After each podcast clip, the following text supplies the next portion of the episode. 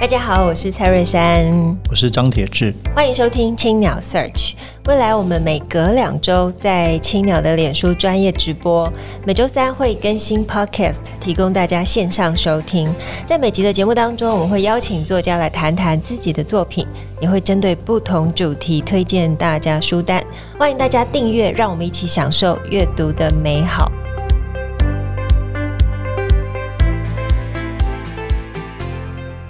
各位听众朋友，大家好，我是蔡瑞珊，我是张铁志，欢迎收听青鸟 Search。今天是节目第一百二十四集，我们每周三都更新 Podcast，然后呃，在每集节目当中，我们都邀请作家来谈谈我们的作品。那我们今天邀请到是我们的好朋友李清志老师，来跟我们分享他的环岛旅行所见所闻新书《大叔おじさん on the road》。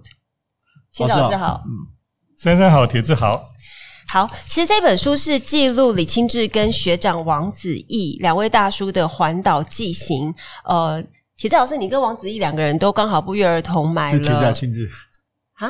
你刚刚说铁志还清志？啊，清志清志 买了居民车，买了居民车，然后呃，一台居民车是。绿色吗？然后一台是灰色，对，然后一起在整个台湾的呃路上环岛。要不要先请老师跟我们聊聊哦？为什么会开始想要这个环岛计划？呃，因为环岛哈，就是认识这个这个岛屿的一个最好的方法。嗯，因为我们我们看那个鲁迅《鲁滨逊漂流记》哦，那他他漂流到一个荒岛上面，他想要认识那个岛，他就沿着那个海岸线走走一圈这样子。那事实上，这个环岛的计划哈，其实也是本来就我们就想要做公路旅行。嗯。那呃，其实我们终极目标是到美国去开那个六十六号公路。那呃，在之前呢，我们就等于说先在台湾试试看一样。哇。对。那这个公路旅行跟呃一般比较不一样，就是说呃，我们的公路旅行哈，尽可能呃沿着海岸线走。所以呢，呃，我们就。就尝试去走海岸线的公路，可是有时候地方根本没有公路，对，所以就要 off road 啊，到海滩上去走，所以要开吉普车去这样子。所以这也只有吉普才做得到，对对，就是你要因为在公路之外的海滩的路走。我看你书里面特别是写关于在在南回那一段，是不是？嗯，然后遇到了比较复杂的状况，阿朗伊古道那一带，对，就好像听起来蛮蛮惊险的，很难想象，因为你书里面写的是轻描淡写，嗯。因为我们我们都以为说台湾的海边就可以沿着海岸线一直走，那走到台东的时候，我们就觉得大概已经离垦丁不远了。那么事实上，从台东到垦丁还有蛮长的一段距离。对，嗯。而且那段呢是基本上你是很难沿着海岸走，因为海岸一个就是你刚刚讲到有阿朗伊古道，那是保护区，那另一个就是当地还有这个飞弹的试射场。对，所以那个地方也不能靠近海边。所以我们那时候就只好沿着沿着山路这样绕，嗯，一般是这样嘛，对。对，然后沿着山路绕的时候呢，最后就想尽办法回到海边，很不容易。我觉得这个书我自己看了是很受很受启发了，因为这个。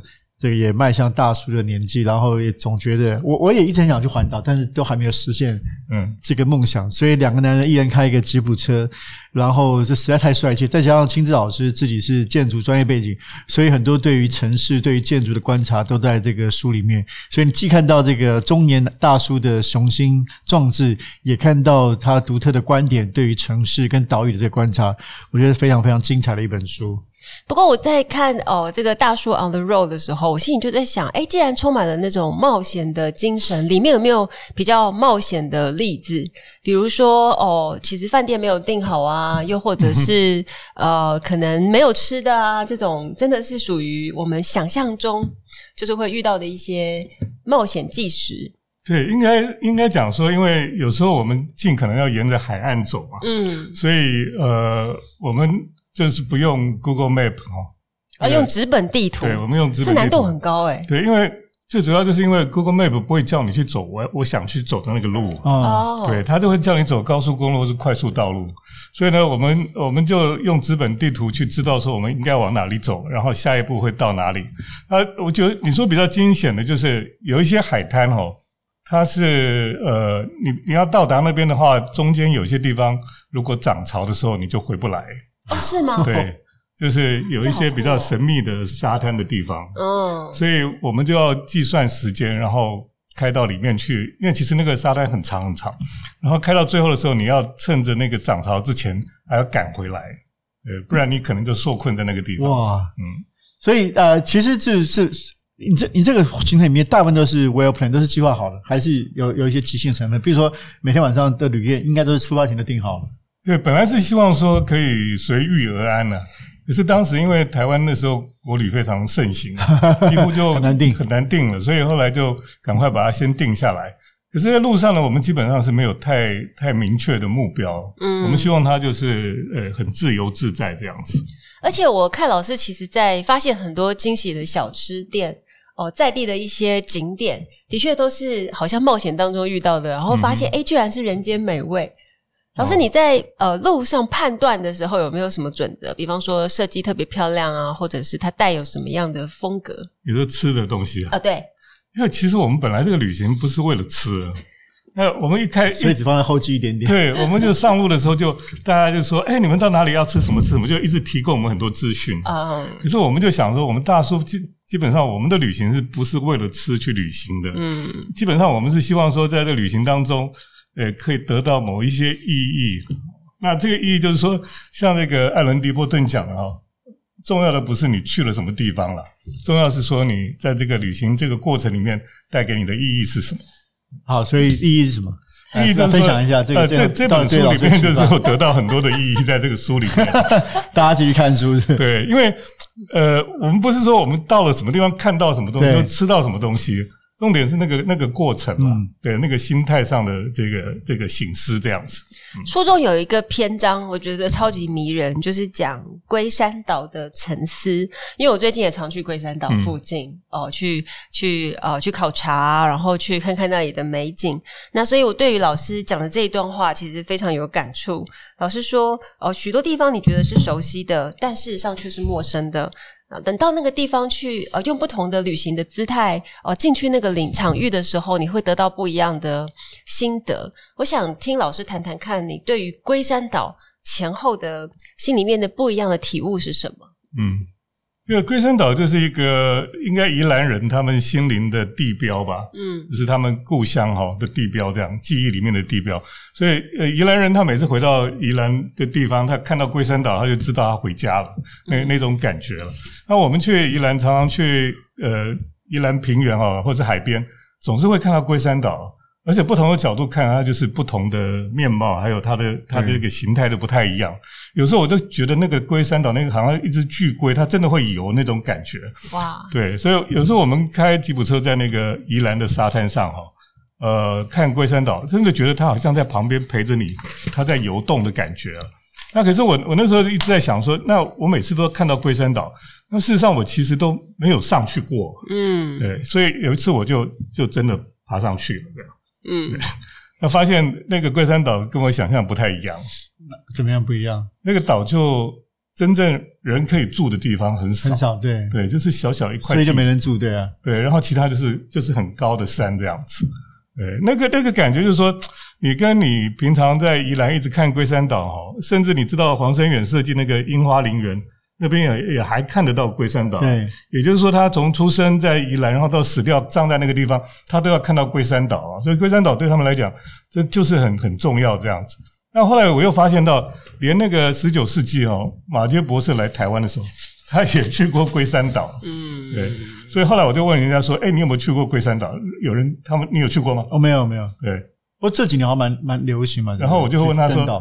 那马坚博士都去过，你为什么没去过？其实还蛮汗颜的，真的。台湾很多地方，好像你感觉你去过，嗯、其实你是真的没有踏上去过。那个当中的领悟，我觉得会带给我们心灵蛮大的变化。那老师，你在书里面也有提到一个，就是在桃园观音附近的卫星地图上，嗯、发现公路旁的空地有大型的飞机身影。那最后发现它是一个所谓的飞机坟场，对，我觉得这蛮惊人的，好像我们都没有想过有所谓的飞机坟场。其实台湾是有几个地方有废弃的飞机了，那他们喜欢研究飞机的人，他们就在这个卫星地图上，他们就去找找，哎，真的有找到有一些地方就看到飞机。那那个在卫星真的有拍到，嗯，然后我们就到现场去看看，就真的有人把，因为桃园就是机场嘛，所以他们就把那个废弃的飞机应该是买下来了，然后到那边去，有两三台哦。他们本来是大概想把它弄成一个类似某种游乐场这样，对，看看你写的是超级对，可是超，超现实的，对，然后就变成一个，可是因为一直好像没有弄起来，就变成一堆废墟这样子。那你应该很有兴趣啊！你是原来对废墟这个事情，所以方面应该蛮兴奋的。对废墟是很有兴趣。对，我有一次偶然发现，哎，有一个废墟社团，我就很兴奋进去看，就我发现哦，青草老师常常在里面发文。后来有一次跟青草老师聊天，才发现原来老师是版主。对啊。废墟社团，台湾很多人喜欢废墟，对，对，觉得很有趣，有那种探险的感觉，好像这个都市里面充满了很多神秘的角落。好，这边其实我想，应该很多人看了书就会很想跟老师一样，就是去环岛旅行。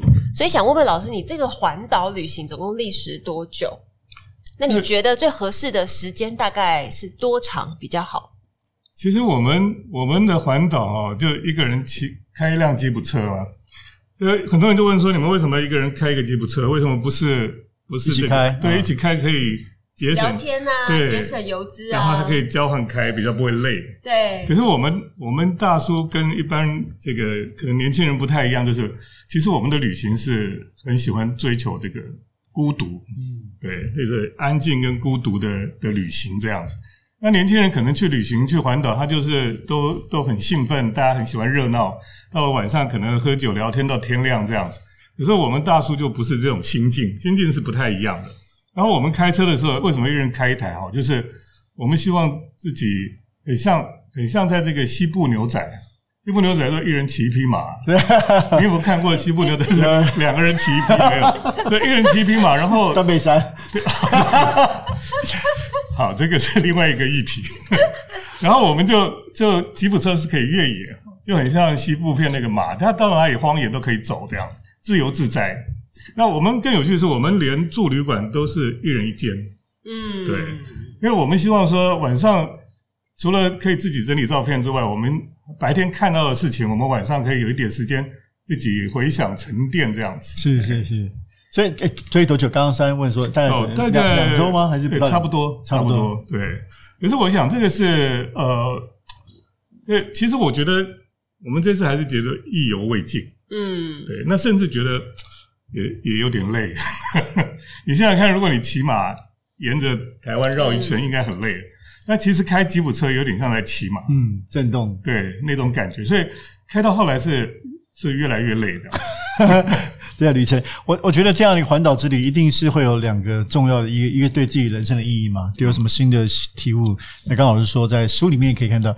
第二个是就是对于重新认识台湾这件事情，不知道老师可不可以分享？你有你有什么觉得跟之前对台湾的，不管是某个地方或整个感觉的，嗯，印象是不太一样的？因为我我先讲，就是说为什么我们绕着海海岸线走？其实还有一个原因是，我有点在弥补我青少年时候的一个遗憾。嗯。就是我们当年大叔的年代哈，是是戒严的时代，所以我们在海边哈，基本上是海边是不能去的，海边都是都是碉堡，都是这个对，都是海防。有一次呢，我就想说我要到海边去，那时候年纪很轻，然后到海边去，我就说我我想在海边，呃，这个这个玩沙子吗？起一个萤火这样子。哦哦哦。然后晚上我想要睡在海滩上。哇，这么浪漫。对，可是呢，我刚把那个这个漂流木都是是这个聚集在一起，然后。点火的时候呢，海防部队就来了。那那时候我很害怕哎，因为我想说可能会被抓走，然后就消失这样子。然后还好呢，就把我骂一顿，然后我就赶快落荒而逃。那之后呢，我基本上就不太喜欢到海边去。嗯，对。那我就觉得到了这个年纪的时候，我们在台湾改变那么大，对。然后我们虽然到海边可以看到很多废弃的碉堡，可是呢，我这次就基本上我沿着沿着海岸线走，重新去认识台湾了。对。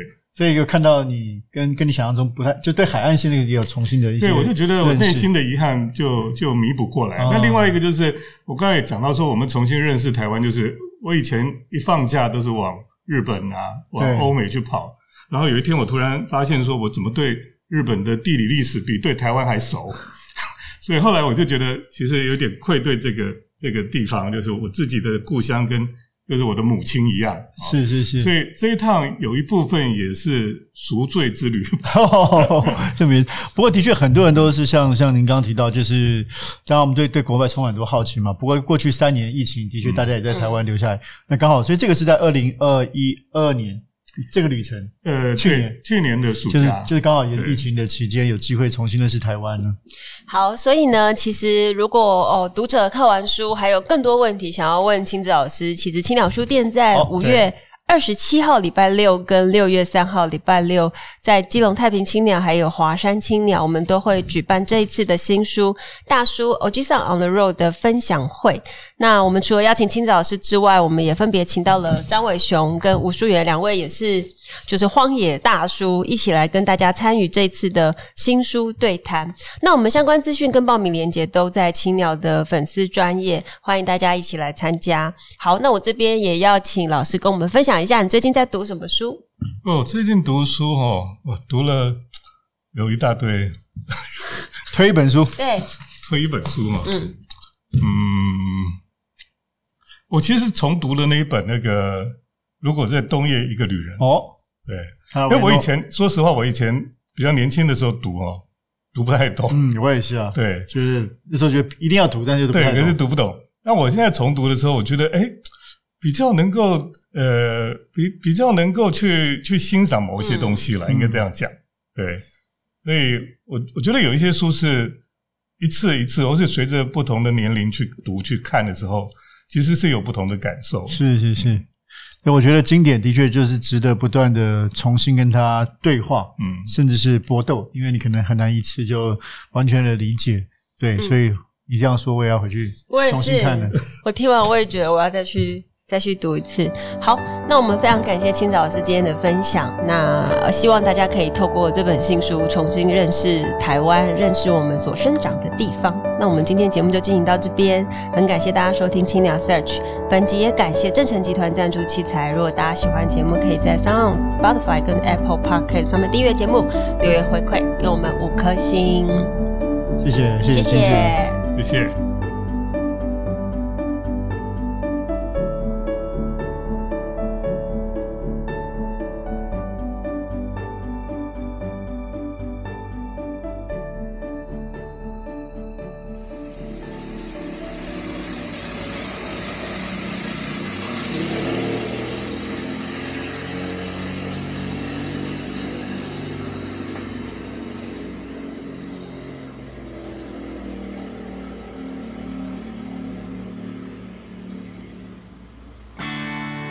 青鸟为您朗读，各位青鸟社区的听众朋友，大家好，我是李清志。这次青鸟为您朗读，我将朗读大叔欧吉桑 On the Road 书中的段落。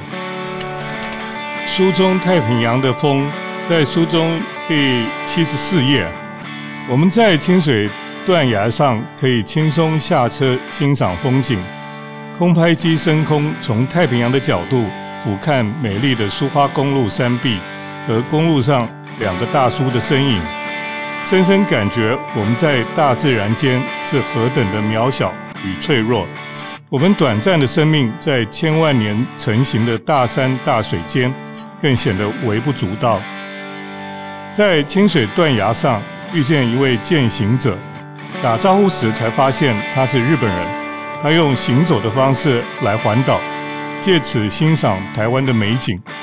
一个中文不太好的日本人，竟然远渡重洋来到台湾，并且用最简单的移动方式，就是步行，来认识台湾，欣赏台湾的自然之美。这让我想起日本早期的台湾探险家鹿野忠雄，他曾经走遍台湾各处山野，研究台湾的自然、地理以及人类学等等。他也曾经走过东海岸。发表过关于东海岸巨石文化、石棺遗址等等的研究。虽然在酷暑之下，这种独自健行环岛的方式似乎是很辛苦，但是仔细想想，这种孤独缓慢的移动方式，可能才是最聪明、最能够真正好好欣赏美丽宝岛、聆听土地心跳的最好方式。今天的分享就到这边，我是都市侦探李清志，欢迎大家阅读大叔《欧吉桑 on the road》这本书。谢谢大家聆听。